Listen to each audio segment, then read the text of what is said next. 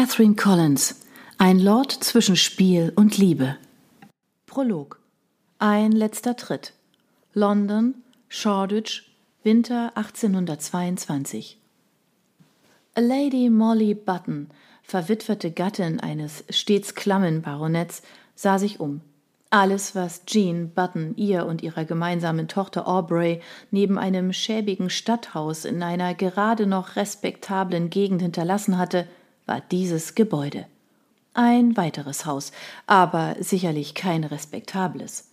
Die Gassen zu beiden Seiten waren voller Unrat, es stank bestialisch, und obwohl das Haus an sich zu schlafen schien, war es drumherum einfach nur laut. Kutschen ratterten über den Backstein der Straße, Kutscher schrien einander wüste Beschimpfungen und den Tieren harsche Befehle zu. Peitschen klatschten, Pferde wieherten schrill und übertönten die freizügigen Frauen, die sich nur ein paar Schritte weiter lautstark anboten. Mein Gott, wisperte Molly und zweifelte einmal mehr an ihrem Verstand. Dieses Haus war sicherlich nicht der Weg aus ihrem finanziellen Desaster.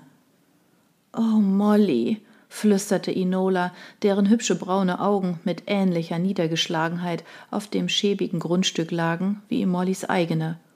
Inolas Nägel bohrten sich in Mollys fadenscheinigen Umhang. Was glaubst du, was das für ein Haus ist? Molly hatte eine schlimme Befürchtung, wollte diese aber ihrer jungen Schwägerin nicht mitteilen. Inola beugte sich vor, die Augen sensationslustig geweitet und gleichsam gebannt wie abgestoßen. Das arme Kind, befand Molly, so unbedarft und rein, dass ihr nicht einmal der Hauch eines unfeinen Gedankens kam. Sie selbst ahnte, dass hier keinesfalls der richtige Ort war, um aus der Mietskutsche zu steigen. Obwohl ihr ein kalter Schauer über den Rücken jagte und sie eindringlich warnte, richtete sie sich den Hut und klappte die dicke Spitze hinunter, die ihr Gesicht verbergen sollte, Zumindest dazu taugte die teure neue Trauerausstattung. Sie bliebe gewissermaßen inkognito. Ich werde hineingehen, Inola. Du bleibst bitte in der Droschke. Molly unterdrückte ein abgrundtiefes Seufzen. Sie mochte sich nicht mit diesem Problem beschäftigen, das sie weder voll erfassen konnte noch wollte. Leider blieb ihr keine Wahl. Es gab nicht viele Erklärungen dafür, dass jemand ein zweites Haus besaß, und jene, die ihr sogleich in den Sinn kam, war wenig schmeichelhaft. Allerdings sollte es sie auch nicht wundern, dass Jean eine Geliebte unterhielt. Der Vertrauensbruch berührte Molly nicht einmal. Es war ihr nur zu Recht, dass sich ihr Gatte anders orientierte, und sie hätte sich gewünscht, er hätte sie ganz aus seinem Bett entlassen. Ein anderer Faktor an dieser Geschichte jedoch machte sie wütend. Das wenige Geld, das ihnen sein kleines Gut in den Hampshires einbrachte, für Vergnügungen hinauszuwerfen, war schlicht selbstbezogen und unverantwortlich gewesen. Leider entsprach dies Jeans Charakter nur zu genau. Molly stieg aus und hüllte sich enger in ihren Umhang, den Kopf hielt sie zusätzlich gesenkt, auch wenn sie nicht zu erwarten brauchte, an einem derart unrespektablen Ort bekannten Gesichtern zu begegnen. Das Haus besaß keine Stufen, und so stand sie nach wenigen Schritten bereits direkt vor der heruntergekommenen Tür. Der Klopfer landete nach einer zögerlichen Berührung laut und klirrend vor ihren Füßen. Mit einem kleinen Aufschrei sprang sie zurück und legte sich die Hand auf das laut pochende Herz. So ein Unglück. Sie erwartete sogleich einem wütenden Knecht oder zumindest der Dame des Hauses gegenüberzustehen, so fraglich deren gesellschaftliche Position auch war aber nichts rührte sich. Molly bückte sich zögerlich nach dem Klopfer und schlug ihn gegen die Tür. Eine Reaktion blieb auch weiterhin aus. Sich umsehend haderte sie mit der Situation. Sie konnte doch nicht einfach eintreten, schließlich gehörte es sich auf Einlass zu warten. Nach qualvoll langen Augenblicken der Unentschlossenheit klopfte sie erneut. Der eiserne Ball, der in die Fassung des Gargoyle-Gesichtes gehörte, fühlte sich in Mollys Hand ebenso schwer an wie die Last, die bereits auf ihren Schultern ruhte. Noch ein letzter Anlauf, denn so wenig sie sich mit dieser Sache, der Geliebten und der Tatsache, dass hier ihr weniges Geld verschwand, abfinden konnte, so dringlich war es, die Situation baldig zu klären. Denn das eine, was sie nicht hatte, war Geld, was sie verschenken konnte. Bestärkt durch die pressende Notwendigkeit schlug sie kräftig gegen die Pforte.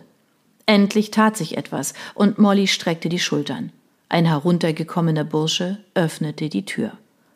Molly starrte ihn an. Er starrte zurück. Er war halbwüchsig, vielleicht 14 Jahre alt, dünn und schlaksig und stand sicherlich vor Dreck. Molly zwang sich, sich vorzustellen. Ich bin Lady Button. Meinem Gemahl gehörte dieses Haus und ich bin gekommen, um es in Augenschein zu nehmen. Die braunen Augen des Knaben weiteten sich erschrocken. Oh, my, my, bitte führe mich zu der zuständigen Person hier. Sie erwartete eine Haushälterin oder etwas in der Art, schließlich würde ein solches Haus wohl keinen Butler haben. Sie seufzte bei dem Gedanken. Sie hatten auch keinen, und ihre Haushälterin war gleichsam ihre Köchin und ihr Hausmädchen. Also? Sie hob eine Braue, die wohl unter ihrem Schleier nicht auszumachen war. Ja, Mildy. My Lady, korrigierte Molly, trat ein und sah sich sogleich nervös um. Sie stand vor einer engen Garderobe in einem mehr als dunklen Flur. Der Gang war lang und wurde hinter der Ecke breiter. Eine Treppe führte in das obere Stockwerk und von dort drang etwas Licht zu ihr durch. Die Tapeten waren in einem fürchterlichen Zustand, der Teppich nicht minder, keine Frage. Jeans Geliebte hatte nicht besser gehaust als seine Gattin. Diese Tatsache beruhigte sie jedoch nicht. Noch immer glühte ob seiner beständigen Abwesenheit, seiner Trunksucht und verschwenderischen Unbedacht unbändiger Ärger in ihr. Und dies waren nur die schlimmsten Untugenden, deren wegen er sicherlich nicht besonders vermisst werden würde. Sie presste die Lippen aufeinander und wagte sich tiefer in den Flur. Immerhin galt dies alles nun als ihr Eigentum, mochte auch eine andere Person in ihm leben. Tatsächlich befand sich hinter dem Mauervorsprung ein breiter Flur. Molly sah zurück, irritiert über den Sichtschutz. Dabei glitt ihr Blick über ein skandalöses Gemälde. Eine halb entblößte Frau saß auf einem nicht minder nackten Mann, rittlings. Molly riss schnell die Augen von dem Bild los und entdeckte dabei weitere und eine Tür. Schnell steuerte sie darauf zu und schlüpfte eilig hindurch. Vor ihr lag ein großer Raum mit vielen Tischen und noch mehr Stühlen. Es stank und Rauch schwängerte die staubige Luft. Molly hustete und zog sich schnell wieder zurück. Was war das hier nur für ein Ort? Madame, mit einem Schrei fuhr sie herum. Ein knochiger alter Mann in halbwegs anständigem Aufzug machte einen Diener vor ihr. Greystone, Madame, darf ich Sie bitten, mich in die Küche zu begleiten? Küche? quiekte sie entsetzt. Es gibt leider keinen anderen Ort, an dem es halbwegs respektabel wäre.